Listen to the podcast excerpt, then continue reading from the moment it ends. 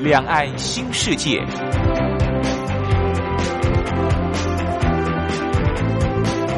这是一个让您打开视野、胸怀两岸、放眼全球的云端世界。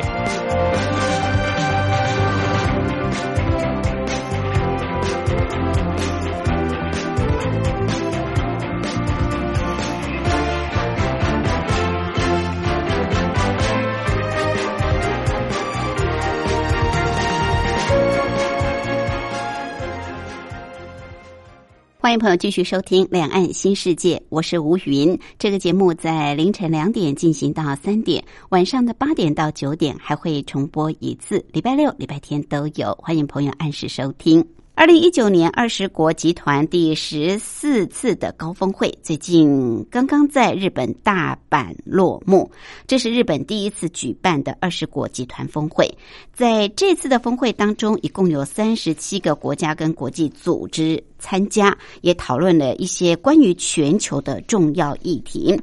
而到底这次峰会讨论的议题着重在哪些方面？有没有共识？有没有重要的宣言？彼此之间又有哪些对立跟妥协呢？我们今天在节目当中特别邀请国立政治大学外交系李明教授来为大家做讲解。李教授是美国维吉尼亚大学国际关系博士，曾经担任过外交系的系主任、国际事务学院院长，现在是外交系的专任教授。另外，在这次的二十国集团峰会当中，大家更关注的就是川习会。也就是大陆国家主席习近平跟美国总统川普的会面，究竟川习会彼此之间达到哪些共识？对于中美的贸易战有没有缓解的作用？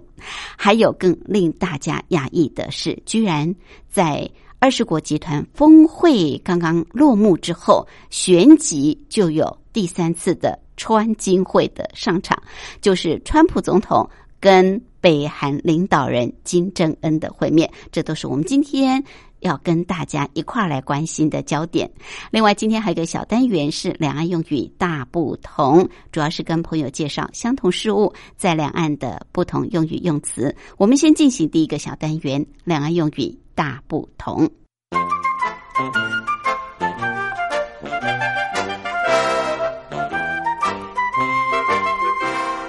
两岸用语大不同，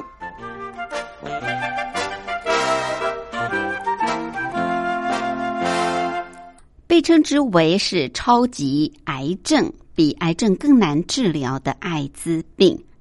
（AIDS） 啊，在台湾叫做艾滋病，大陆呢也是叫做艾滋病，不过写法不一样。台湾的艾滋病，爱是呃疼爱的爱。滋就是滋长的滋，艾滋病。大陆的艾滋病的艾是艾草的艾，艾草的艾啊，这是跟台湾的写法不一样，但是呢，都叫做艾滋病。另外，夏天到了，真的是。一定要在冷气空调的这个室内你才待得住，否则太闷热、太炎热了。冷气在台湾叫冷气，大陆叫做空调，所以吹冷气吹多了，容易呃产生所谓的叫做冷气病。这冷气病在大陆呢就叫做空调病啊，空调病，也就是。空调冷气使用不当而引发的疾病，台湾叫做冷气病，大陆叫做空调病。另外，在大陆地区还有一个医学名词叫做附件炎，附呢就是依附的附，条件的件，发炎的炎。什么叫做附件炎？在台湾我们大概没有这样的用法，它指的是输卵管、卵巢等等子宫以外的。器官发炎的症状就叫做附件炎，也不晓为什么特别指的就是呃输卵管、卵巢等子宫以外的器官发炎的症状，就叫做附件炎。好，这是比较专用的一个名词。好，跟朋友再复习一下，台湾叫做艾滋病，大陆也叫做艾滋病。不过这个“艾”字啊，写法不同。台湾是疼爱的爱，大陆是艾草的爱。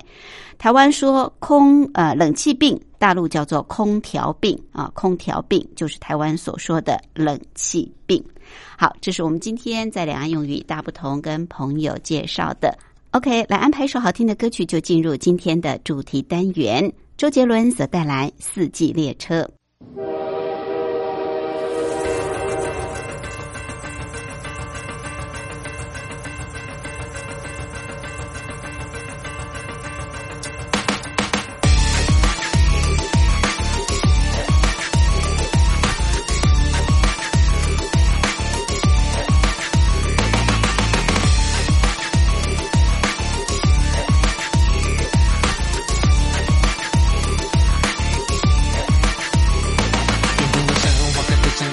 一春天，下一渐渐相我伸下爱，遇见在船上就靠作烟雨，过去它就黑发轻轻掩着我一幕幕的风景比你还要残酷。我等到你的想象伪装的那位，寻找线索，为了证明你一样鲜艳，列车在继续向前。越是在经力善变，就越做越是耳目光变。呜呜，这一生迎接神秘的雾，准备到你面前就迷了路。哦嘟嘟，你做这表情有点糊涂，你转了忘了，我衬衫都不能读。呜呜，你眼神里有马的孤独，看见你我为什么不在乎。哦嘟嘟，这个就选择我的速度，像猫一样的舞步，我不沉。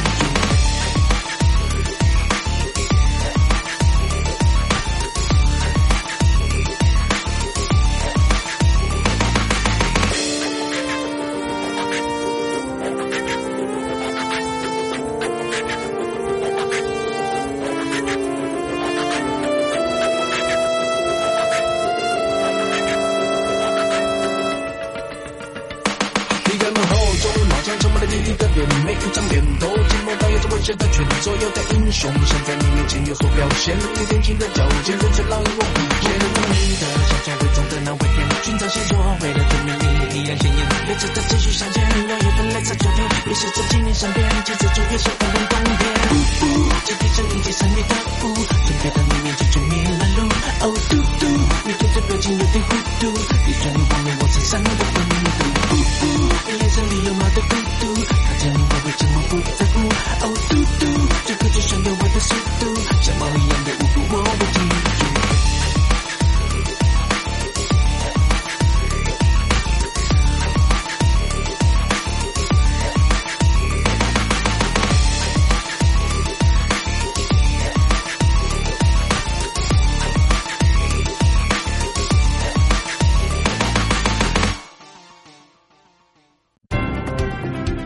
说两岸。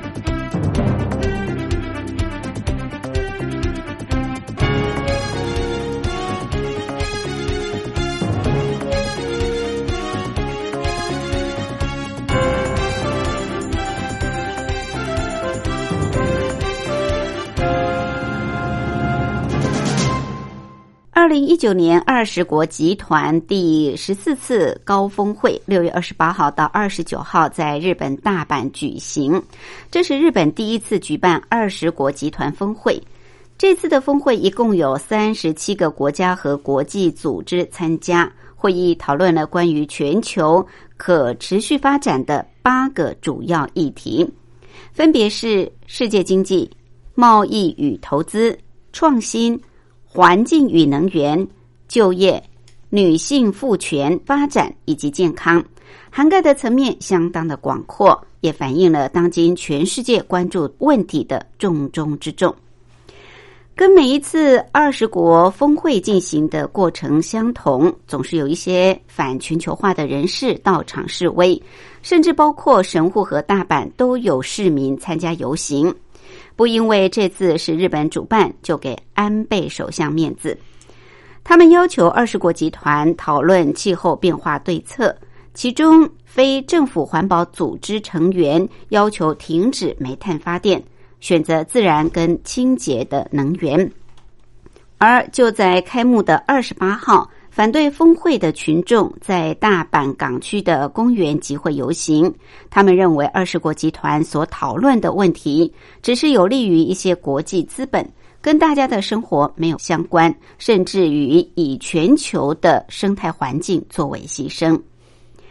不过，这次日本警方倒是卯足全劲维持治安，包括三万名的警察以及治安人员加入行列，生怕一个不小心出现了安全漏洞而发生失控的事件。特别是川普、普丁、习近平等大国元首政要齐聚大阪，日本压力更加沉重。最近，中国大陆并不平静。香港爆发反送中大型示威运动，这些记忆犹新的不确定因素，也为这次大阪二十国集团峰会带来紧张的气氛。另外一个诡谲的气氛是出自于美国跟中国大陆间的贸易战，在白热化之后，到底何去何从？不但二十国集团自己，全世界也都在屏息注目。当然，这次的大阪峰会出现了重要的转折，川普和习近平的对话对中美贸易战出现了缓解跟转机，全世界也大大松了一口气。我们今天就特别针对这一次的二十国集团峰会在大阪所举行的成果跟显示的意义，特别邀请国立政治大学外交系李明教授到节目中来为听众解说。李教授是美国维吉尼亚大学国际关系博士，曾经担任过外交系系主任、国际事务学院院长，现在是外交系的专任教授。教授好，主持人好，各位亲爱的朋友们，大家好。好，我想首先请教授跟我们谈一谈这二十国集团的由来，到底它是一个什么样的机制，是怎么样形成的？听说当时刚创立这个组织的是八大工业国的财政部长，二十国集团的成员大家都说是富有的国家哦，到底是不是如此？而现在其实是有三十七个国家跟国际组织参加，显然。不是只有二十个，对不对？呃，当然了，这个二十国集团这样说法只是一个大略的数字啊。嗯，就如同现在开发中国家有一个所谓六十六国集团，那是一九六五年的时候成立的。六十六国集团是一些呃开发中跟低度开发中的国家，也就是大家心目中所说的弱国跟贫穷的国家。呃，大体上是亚洲、非洲、拉丁美洲啊，以及加勒比海地区的这些贫穷的国家所组成的六十六国集团。嗯，实际上呢，在一九六五年开始到今天，已经老早超过一百六十几个国家，可到目前还是称为六十六国集团。呃，一样的道理，这二十国集团呢，呃，看起来，呃，它的这个参加的国家很多啊，但实际上是由呃最起初的。啊，八大工业国的这个财政部长在一九九九年九月，在美国首都华府提出来的啊。当然，他的目的是防止类似亚洲金融风暴的再出现啊。因为我们知道，呃，在亚洲出现一九九七年的金融风暴，而席卷了整个啊泰国、东南亚，乃至于到韩国。韩国还为了这个啊，而整个的经济让这个国际货币基金会接手。韩国人认为这是第二次的国耻，第一次国耻当然是，呃，韩国被日本并吞，那是一九一零年的事情。一九九七年，呃，韩国整个的经济跟财政都啊受到了外界的这个管控，那这个韩国的这个银行啊也该倒闭的倒闭啊，大公司该整并的整并，所以这个就是非常有名的，但是伤害颇大的。一九九七年的亚洲的呃金融风暴，嗯，那另外呢，还有让有关国家可以就经济啊，特别是国际经济、货币政策啊啊来举行所谓非正式的对话，来有利于国际金融和货币体系的稳定啊。那当然啊，这个。二十国的集团在一开始的时候没有这样子一个组织，呃，实际上它是也是一个论坛而已啊。是。而开始的时候有各位一定也听过七大工业国啊，八大工业国，七大工业国是在七零年代啊来组织的啊，当时还没有这个啊所谓的俄国啊，呃，也没有这个中国大陆的这个崛起啊。七国集团呢，原来是美国、英国、法国、德国、意大利、加拿大跟日本。啊，那么后来呢，又加成了这所谓的八大工业国啊。那八大工业国就是包含了俄国啊。后来想要变成九大工业国，要把中国大陆拉进来，可是大陆说说不行啊，我们不需要九大工业国，我们需要更大的一个，就是国际经济的一个论坛，让大家都有声音能够表示出来，是让国际关系更加的趋于民主化。而不是被某些大国所支配。所以呢，九大就没有成立，被呃二十国集团的这样的一个概念来取代。所以呢，二十国集团从一九九九年啊这样子一个概念来提出以后，在德国柏林正式成立啊，属于这个呃二次大战之后啊。非常有名的这个一九四四年开始的这个布雷登森林体系框架之内对话的另外一种机制啊，所以呢，它组成的国家很多元，啊，包括了七国集团啊，原来的这个啊，美国、英国、法国、德国、意大利、加拿大跟日本都有，然后外加金砖五国啊，这个金砖五国就是中国大陆啊，这个印度。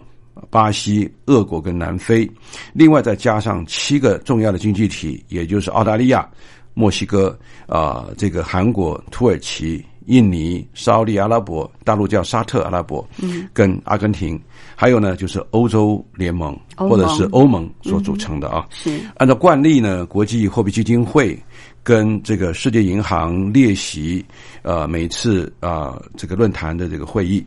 那么看看啊，呃，二十国集团的这个国内生产毛额，也就是 GDP 总量，约是占全世界的这个国内生产毛额的百分之八十五，嗯，啊，是相当相当高的哈。而贸易额呢，占全世界贸易总额的百分之八十以上，等于是五分之四了啊。那人口呢，大概是占全世界的三分之二。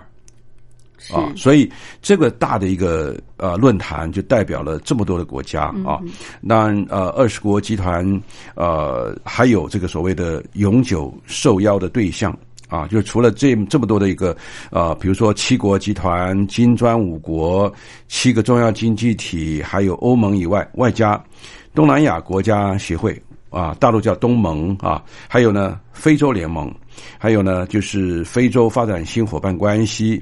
啊，刚刚讲的国际货币基金会，还有呢，就是经济合作与发展组织 （OECD）。OECD 是联合国底下的一个富有的国家所组成的，主要是美国跟西欧的国家为主，还有外加西班牙，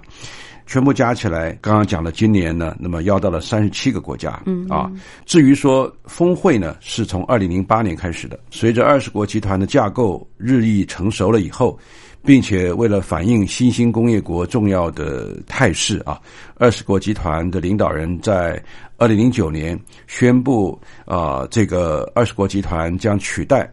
八大工业国集团，成为全世界。经济合作的主要论坛，嗯，所以呢，它也吸引呃进来很多并不是那么有钱的国家，是。呃，也并不是那么富有的国家或强国，呃，那包括呃我们都知道的啊，这个啊南非啦，啊还有这个阿根廷啦、澳大利亚啦、墨西哥啦、土耳其、印尼啊等等。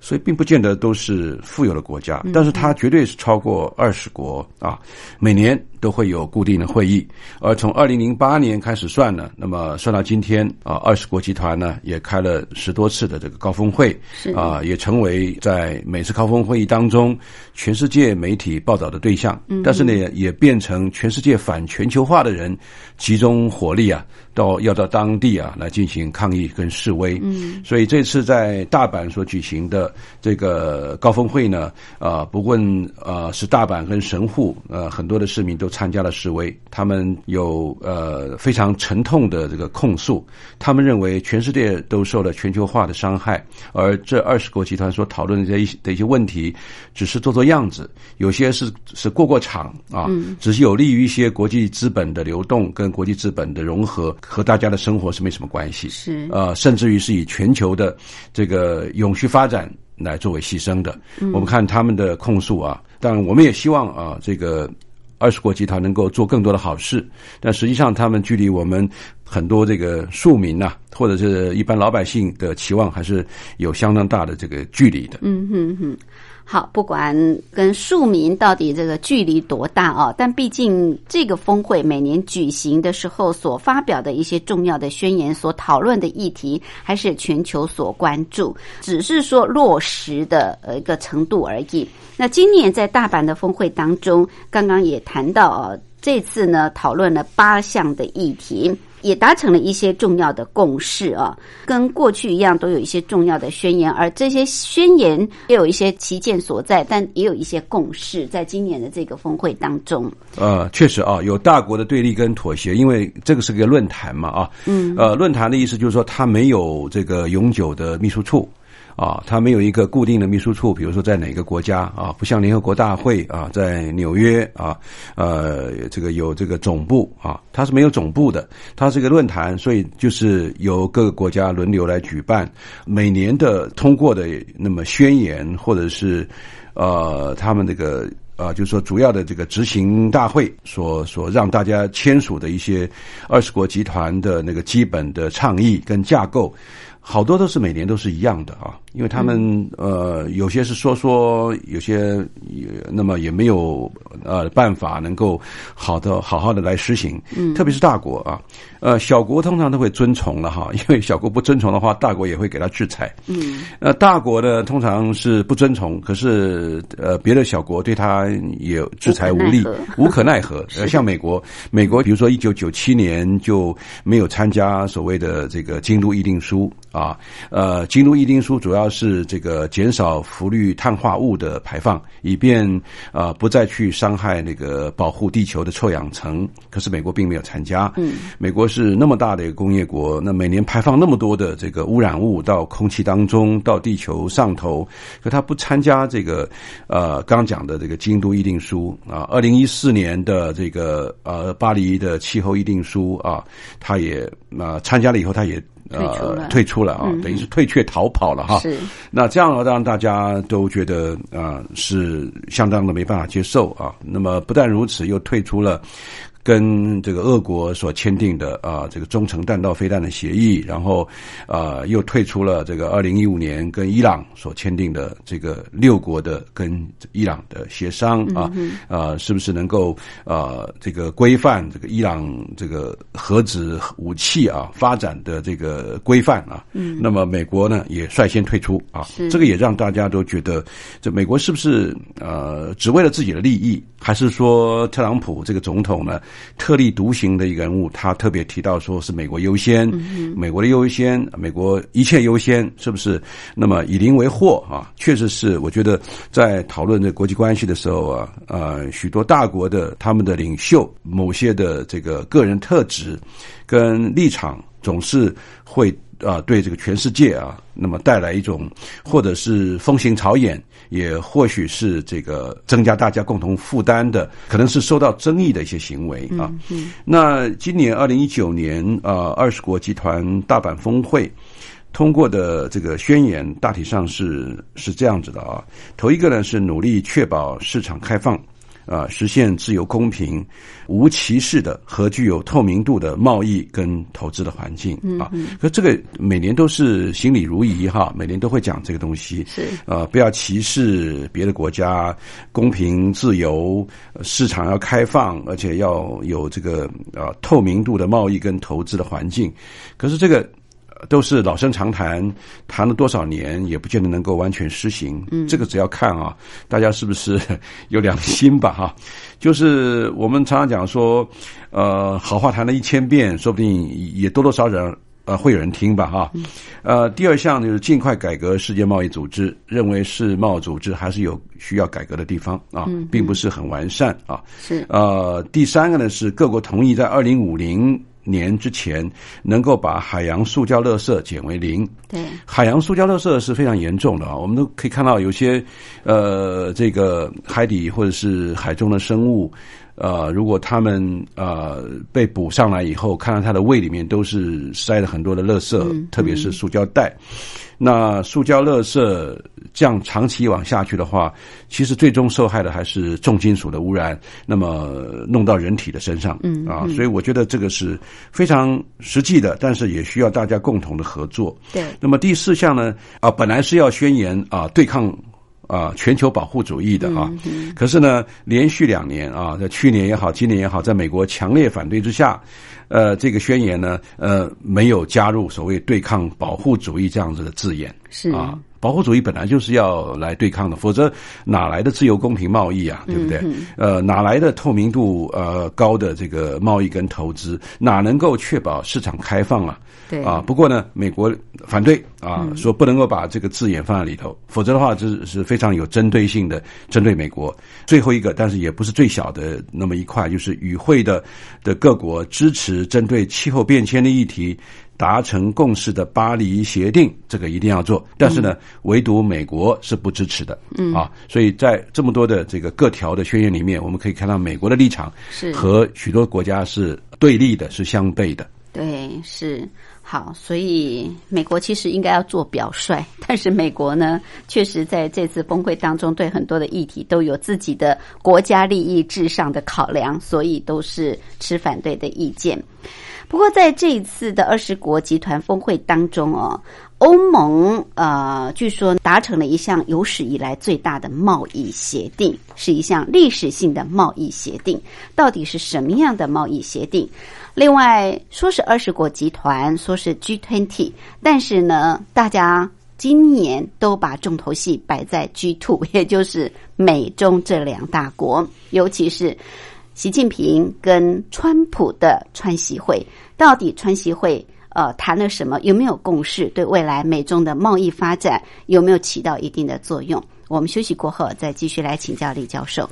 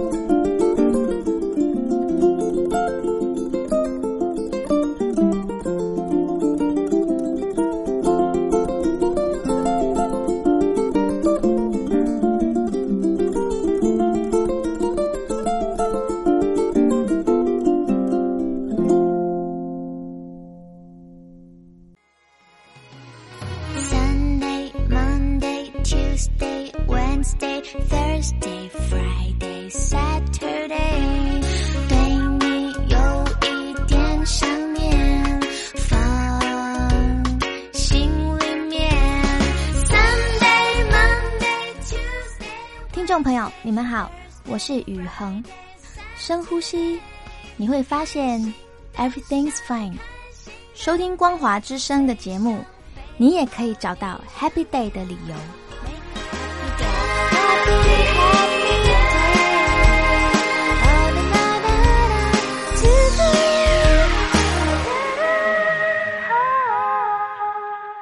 我们今天节目的贵宾是国立政治大学外交系李明教授。李教授是美国维吉尼亚大学国际关系博士，曾经担任过外交系系主任、国际事务学院院长，现在是外交系的专任教授。特别针对最近刚刚在日本大阪落幕的二十国集团峰会重要的一些议题，来跟我们做分析跟探讨。那一开始，李教授也让大家了解这二十国集团峰会当时啊一个成立的过程。另外，就是在峰会。讨论的一些重要议题，当然每年有些共识，但也有一些分歧存在。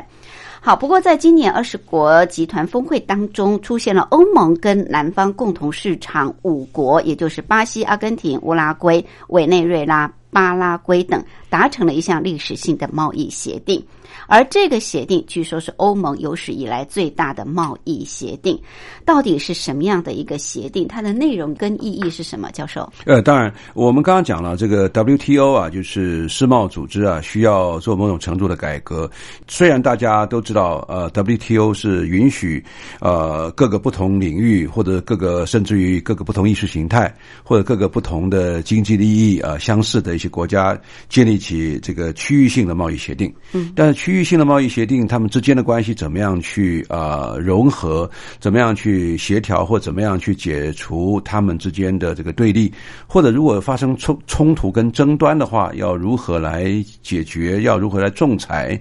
？WTO 有时候是没办法做到，而且呢，呃，也束手无策。我们看，呃，欧盟呃和许多的国家都建立起了这个区域性贸易协定，比如说欧盟跟美国，欧盟跟韩国，甚至于欧盟跟日本，呃，欧盟跟很多的国家都建立起区域性的贸易协定。那那么这个区域性的贸易协定呢，就是来补足啊。WTO 也就是世界贸易组织的不足之处。不过，早在二十年前，欧盟就呃跟这个呃南方共同市场就呃开始了有关自由贸易协定的谈判。呃，南方共同市场，刚才主持人说了啊，就是巴西、阿根廷、乌拉圭、委内瑞拉跟巴拉圭五个南美洲的国家。嗯，他们呢呃是。占了这个呃世界人口的百分之十啊，算是相当可观的那么一部分的人口，而且呢，他们的这个 GDP 啊，呃呃，大概是全世界的大概是百分之二十五四分之一，而且呢，覆盖了七点八亿的人口啊，到目前为止应该是差不多有八亿的人口，也是相当呃重要的一股经济的势力。二十年前，欧盟就跟他们谈了啊，呃，一九九九年啊六月份，双方开始就建立自由贸易区谈判的一些原则跟方式，还有非关税问题上面开始磋商。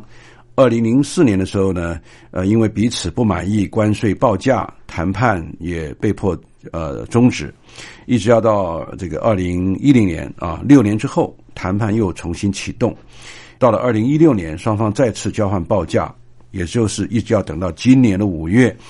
在阿根廷的首都布宜斯诺艾利斯啊举行的一新一轮的呃自由贸易协定谈判当中，对于汽车知识产权跟那个一些地理的标志等等三个老大难的问题取得了重要的进展，而双方经过了四十轮的长远的谈判，最终有了结果，出现了第一个南美洲啊的这个区域性贸易协定。那么跟欧盟一起建立起来，那这一次呢，呃，经过这样子一个呃协议呢，欧盟每年啊同意从南方共同市场进口，呃将近十万吨的牛肉跟十八万吨的糖，而南方共同市场呢将在十五年内逐步的取消对欧盟汽车百分之三十五的关税。这个协定呢也将取消南方共同市场进口欧洲产品的大部分的关税，尤其是工业、农业跟粮食的。这个产业的部门啊，那么这也是欧盟有史以来所签订的最大的贸易协定。而巴西啦，特别是巴西啊、阿根廷这些主要是农牧产品的一些国家特别重视，认为这一次的这个欧盟跟他们所签订的这个历史性的贸易协定，将会对他们带来很大的经济利益。嗯，但是除了这个以外，还有一个一个比较小一点的区域性的贸易协定，就是欧盟跟越南。是啊，他们也签订了这个啊所谓的 FTA，对 FTA 啊，是这个是非常非常好的一个开始。欧盟啊，等于是把越南也带进了一个自由市场里头来。对，呃，我觉得这个是非常值得啊大家来共同啊进一步来关注的。嗯，OK，好。除了这项历史性的贸易协定之外，当然这一次 G20 大家更瞩目的那就是川西会。因为自从中美贸易冲突越演越烈之后，大家就一直在期待，是不是在今年的 G20 峰会当中，川普跟习近平可以碰面，可以来解决这个贸易的战争。而在这次的峰会当中，川普跟习近平确实是碰面了，二十九号举行了。持续八十分钟的会谈，也决定恢复贸易的谈判。美国跟中国大陆到底在这场的川习会当中达成了哪些共识？可以让双方最后免于剧烈的碰撞呢？教授，呃，这个当然是大家共同关注的焦点了哈。嗯，其实有人开玩笑说，那个 G 团体啊，应该把那个零字去掉啊，应该就最后变成 G two 啊。是这个 G two，那么当然我们都知道，这个是呃全世界第一大跟第二大的经济体，也就是啊美国跟中国。G 团体每一次开高峰会的时候，大家就要看那个美国跟中国是不是有冲突啦，是不是有合作啦，贸易是不是能够平静无波啦？如果打来打去啊，骂来骂去的话，这个股市大跌啦，那个汇率都大跌啦。嗯，各位可以看啊，在这个经过这个呃美中的这个贸易谈判出现了转机以后，是在最近吧？有一天啊，台湾的股市居然啊大涨一百五十四点。嗯，这个是可以说是立竿见影的一个效果。当然，亚洲股市啊也这个应声啊而起来啊，这个说明大家很看重啊美中的这个呃贸易战是不是还会要继续？是不是有一个结果？是不是能够缓和啊？对，呃，所以呃，特朗普呢在呃六月二十九号跟习近平见面的时候啊，就是大家所呃共同期望的这个所谓。川习会啊，呃，在大陆叫特习会啊，或者习特会的这个双方的啊，这个你来我往啊的这个对话，呃，特朗普承诺啊，不再对于大陆出口产品加征新的关税，三千亿的这个所谓的这个货品呢，那么不会在这个时候啊新增关税，呃，根据媒体的消息，北京也谈到是不是双方再休战六个月啊。当然，我刚刚提到了啊，这个双方的协议是中国大陆呢输往美国的最后的啊三千两百五十亿元的商品，美方暂不加征百分之二十五的关税。呃，可是呢，美国呢并没有呃承诺永不征税啊。如果会谈不顺利的话呢，呃，特朗普将会对中国大陆输美的货品加征关税。第二呢，就是对华为松绑啊。在会谈当中，习近平虽然没有点名，但是呢，也强调希望美国公平对待大陆的这个企业跟大陆的留学生。那么私下会谈的时候呢，就把华为列为他这个所关心的最优先的条件。嗯，那特朗普说，只要不构成对美国国家安全的威胁，他将允许华为再继续购买美国的产品啊。看起来美中的贸易已经逐渐的回到正轨了哈，嗯，因为呃双方都提到啊，这个中美合则两利，斗则两伤啊，合作总比摩擦好，对话总比这个对抗好哈。呃，习近这是习近平的发言了哈，是呃双方呃不但也讨论了贸易的议题，也就双边的问题，还有所谓台湾议题、朝鲜半岛的议题也交换了意见，所以呢，总的来讲。比较有共识的内容，大概就是第一个，重启贸易谈判，双方啊要营造好的气氛。那美国呢暂不加征呃这个新的关税。另外一个呢，就是华为美国企业继续供应货物啊货品，但是管制黑名单并没有除名。嗯。那么关于采购方面，继续协商，大陆将加大购买美国的食品跟农产品。朝鲜半岛方面呢，大陆支持美国跟朝鲜保持对话的接触，啊，美国呢也表示愿意跟大陆保持这个呃非常紧密的这个沟通来协商。至于台湾呢这个方面，当然是大陆要求美国啊呃同意或者是合作的重中之重了啊。嗯。那习近平当然也说，这个台湾议题啊是一直是很很敏感那么一项事情。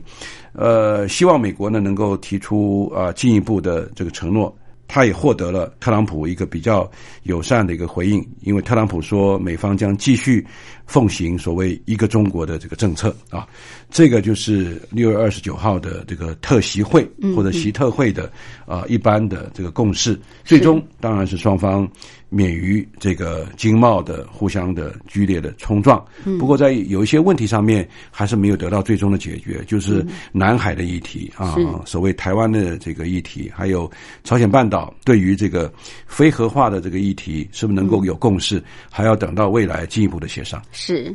好，这个有媒体呃，尤其是美国的国际媒体特别提到说，这次的川喜会呢，这个中国大陆是赢家哦，啊，美国看起来好像是输家，但是到底谁是赢家，谁是输家？中国大陆会这么看吗？另外，就是在这一次的二十国集团峰会结束之后，有一个可以说是迅雷不及掩耳的川金会，这也跌破了国际媒体的这个眼镜啊，怎么会这么的迅速就举行了第三次的川？基金会相关议题，我们待会儿休息过后再来请教李教授。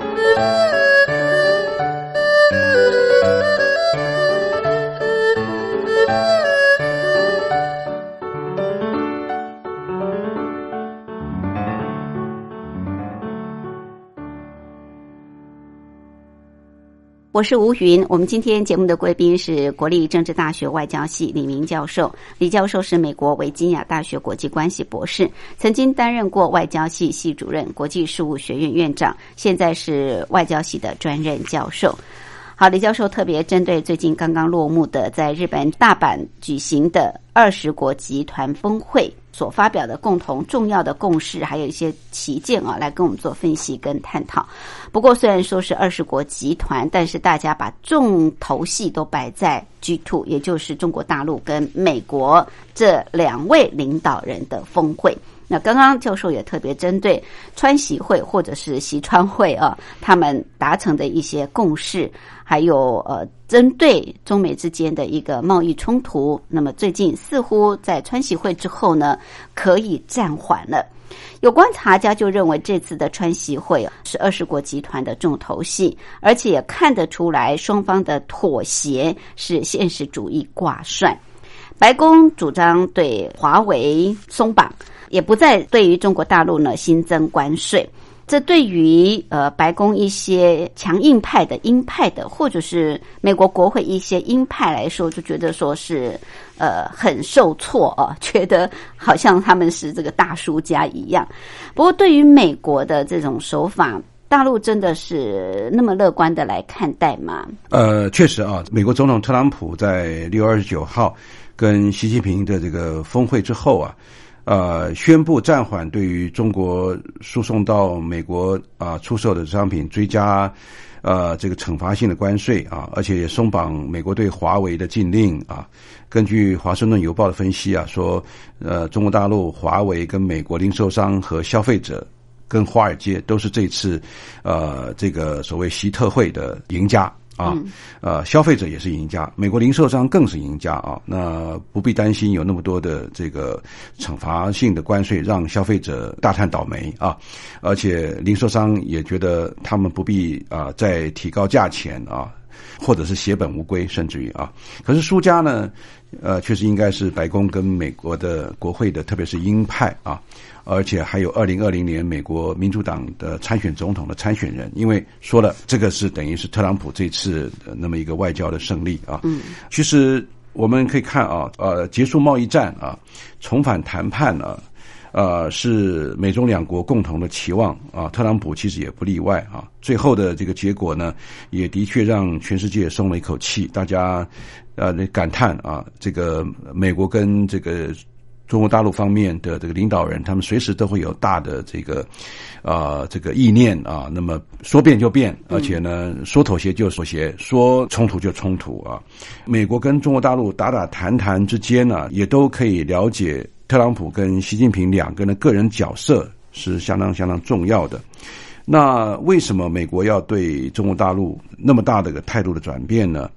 就是特朗普还是在意美国企业的利益，嗯，而并不是执意要跟中国大陆打科技冷战。这个也是美国一部分观察家的这个看法啊。那表示说，特朗普更关心向中国大陆出售美国的产品，而并不是发动一场这个啊新的一个美中的冲突。许多人认为，虽然是呃两国之间的冲突依然有可能发生，呃各种各样的冲突，包括这个啊南海的问题，包括所谓台湾的问题，包括呃那么是不是科技转移或者是科技间谍啊，诸如此类，都是美国很多的学者了政治人物啊所强力批判大陆的。但是呢，特朗普。在大阪的峰会当中，还试图反驳他的一部分政府官员原来的看法，所以也有一个报道，特别是《纽约时报》说，这次，呃，特朗普在对中、对朝鲜两个国家的这个态度做那么大的一个转变，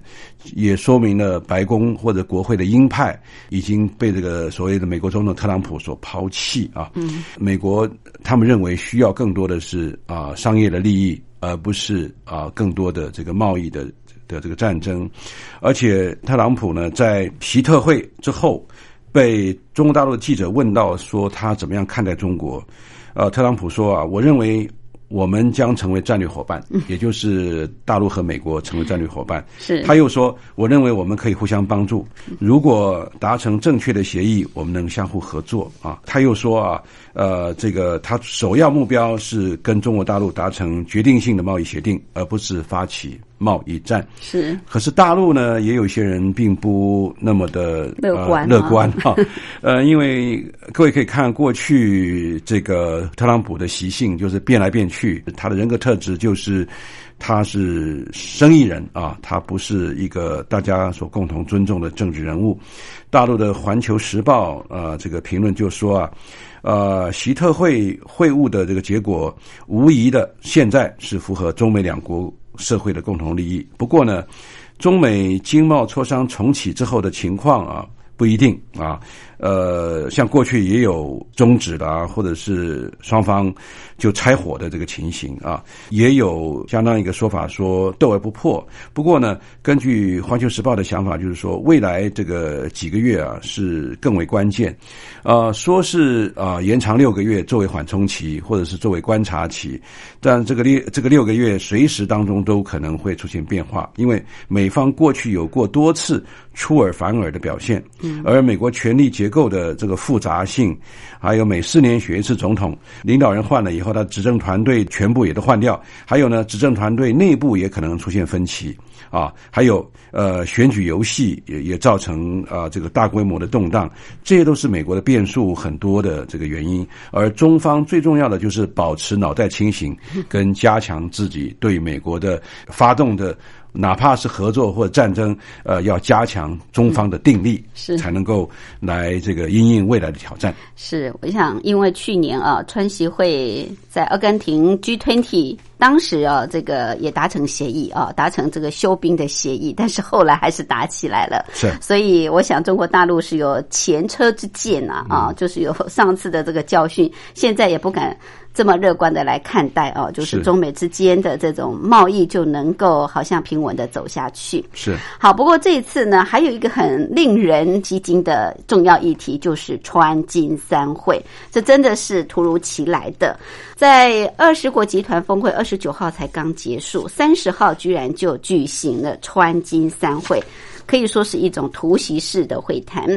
川普呢，在这个峰会结束之后，他就先出访南韩，而且先是二十九号，他用推特发文邀约北韩领导人金正恩。哎，没想到隔天呢，金正恩还真的来会川普了啊！两个人就在两韩边界非军事区见面。这个突如其来的峰会，当然呃是戏剧效果十足，也是全球媒体的这个头版。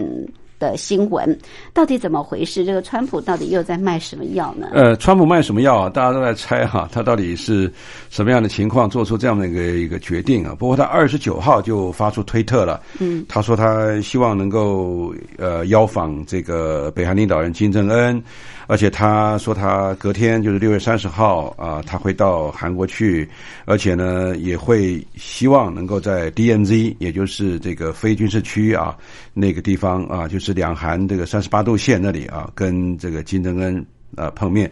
本来这样子个突如其来的推特啊。呃，大家不见得把它看成是一个真的一个故事了哈，但是效果是非常大的啊，因为全世界都在猜哈，到底金正恩会不会来啊？那特朗普也在南方这里观望，没想到第二天早晨看到那个北方啊大军压境啊，好像那个车子啦、人呐、一干人等都集中在那儿啊，那么只看到金正恩他朝着这个南方走来，那我们都可以从那个电视节目里面看到啊，这个呃特朗普就说啊。呃呃，我是不是能够到北方去看看你？然后呢，他就那一脚就踏到了这个三十八度线北韩的那砖头哈，一个象征性的一个边界，他就踏过去了。象征性的，他是美国第一个现任的总统去访问北韩的领导人啊。是，那么这是开创了过去所不曾有过的一个历史记录。而且呢，他到了北韩以后，又象征性的邀了这个金正恩又。又跨界到南韩这边来，然后跟这个文在寅总统呢，那么进行这个所谓三边的的这个会谈。无论是这个啊特朗普跟金正恩的会谈，或是特朗普、金正恩、文在寅的会谈，这次呢是我们看到呃二十国集呃这个集团峰会以后最吸睛的这个这个这个一部分之一啊。那当然呃各界难以预料哈。第一个，金正恩会不会受到邀请？然后呢，第二个就是说，是不是特朗普这个脑筋有问题啊？是不是在那个短暂时间以后，他能不能就是那么的确定啊？金正恩会这个呃接受他的一个讯息？后来我们也都知道。特朗普显然是刻意的选在非军事区跟金正恩来碰面。他本来说那里是世界上最危险的地方啊，而且呢，在他呃跟金正恩举行高峰会谈以后，他说这个已经完全改观了啊。他说在这里啊，这个所有的危险都不存在了啊。这里曾经是有很大的冲突，都是死亡，可现在是非常和平的。当然，我很同意英国广播公司说的，这是一个非典型的特朗普跟这个金正恩的一个场景的。安排，这是可能是一场秀啊！这一场的这个所谓川金会，是非典型的外交手腕，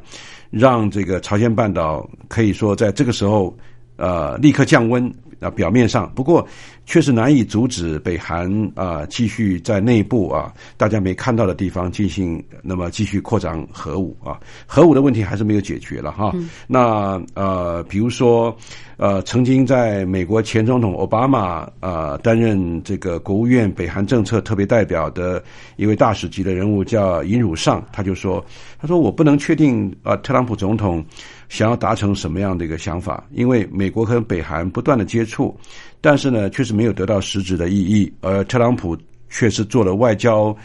呃，十足的这种啊，这个表演啊，表演多啊，但是成果少。经过这场表演，可是我们能够确定的是，北韩的核武、核飞弹的这个存量确实没有减少，说不定反而增加。那文在寅可能也被边缘化，这里面可以看到，呃，特朗普跟这个金正恩两个人的角色。都越发的重要，但是也不要忘了，习近平的角色在过去一段时间也充分发挥了他的一个国际效果。是是，OK，好，所以真的是非常突如其来的川金三会，似乎哦，他们也这个同意还会有四会。还在进行磋商当中啊，未来就看看这个川金四会会不会真的达成一些重要的呃比较具体的一些关于这个核武的问题啊，尤其是北韩的非核化的问题。呃，当然这次这个